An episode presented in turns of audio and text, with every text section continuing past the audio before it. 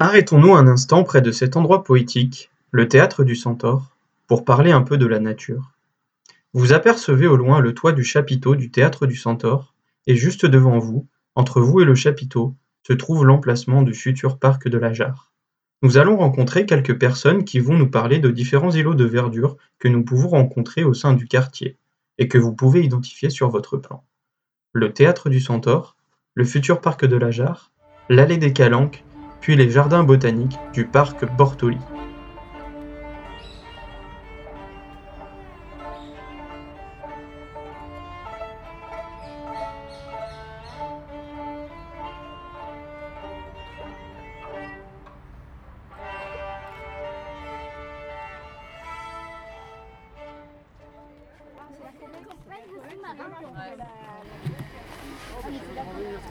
Ici, vous êtes devant une des futures entrées du parc de la Jarre.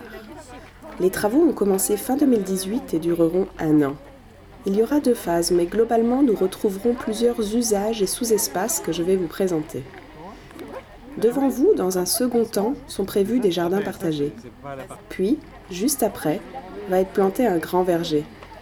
Et, encore plus au fond, au niveau de l'entrée est et du bâtiment de la serre, sera créé un parvis avec des fontaines et des assises.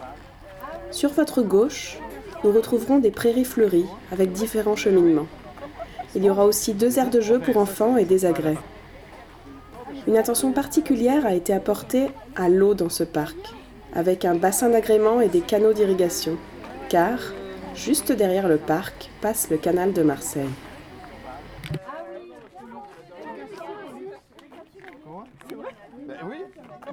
Le Théâtre du Centaure compagnie de, création euh, autour de la recherche sur l'acteur Centaure, qui est un acteur euh, mi-homme, mi-animal. Donc autour de cette utopie euh, du Centaure. Le, Théâtre du Centaure est dirigé par Camille Manolo. il existe depuis une petite trentaine d'années. il nous est apparu évident qu'entre cette situation aujourd'hui, ici aux portes des Calanques, dans ce quartier-là, euh, avec ce, projet de futur parc de la Jarre aussi, etc., on était vraiment euh, sur une thématique forte entre ville et nature. Et ce lien la nature, on a souhaité le prolonger particulièrement dans nos espaces avec l'association Culture Permanente donc, qui développe des concepts de culture particulière.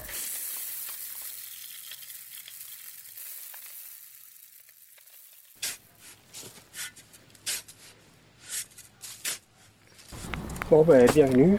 Bon, je vous donne euh, quelques éléments clés alors, euh, qui sont issus de la permaculture, qui vont vous permettre d'avoir une grille de lecture de nos pratiques euh, culturelles.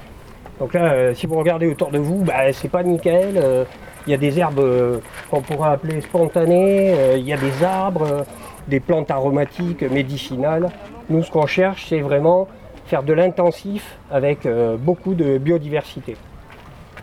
Donc nous, quand on n'a pas mieux à planter, on laisse les plantes spontanées faire leur travail de restauration des sols, etc., euh, etc. À terme, ça ramène de la vie dans le sol. On, lutte contre la terre nue. On ne veut pas de terre nue. On va chercher à planter, couvrir le sol. Et à terme, les, grands principes, c'est euh, jamais travailler, toujours couvert, toujours quelque chose qui pousse.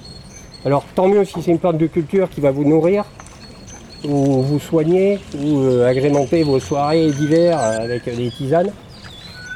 Et si c'est des plantes spontanées, bah, pourquoi pas? La plupart du temps, elles sont très belles, très efficaces, très souvent comestibles.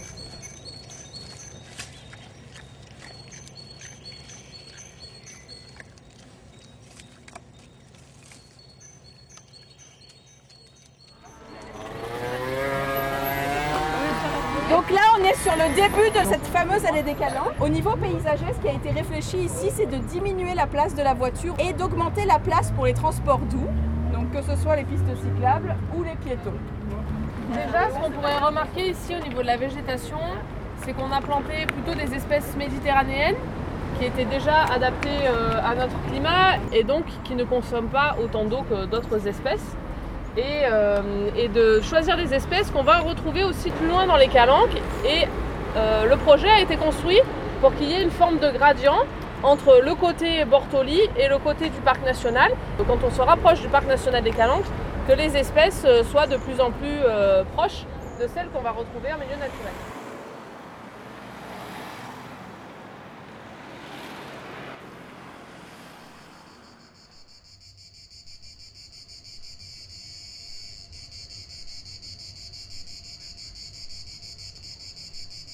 Donc ici, vous êtes sur une zone qui est à la fois société d'horticulture et l'école d'horticulture. Donc là, on est, on est dans un jardin de travail. Hein. c'est un jardin d'expérimentation. Les jeunes ont la possibilité d'apprendre sur le terrain. Donc on va faire, on va défaire, euh, on va expérimenter.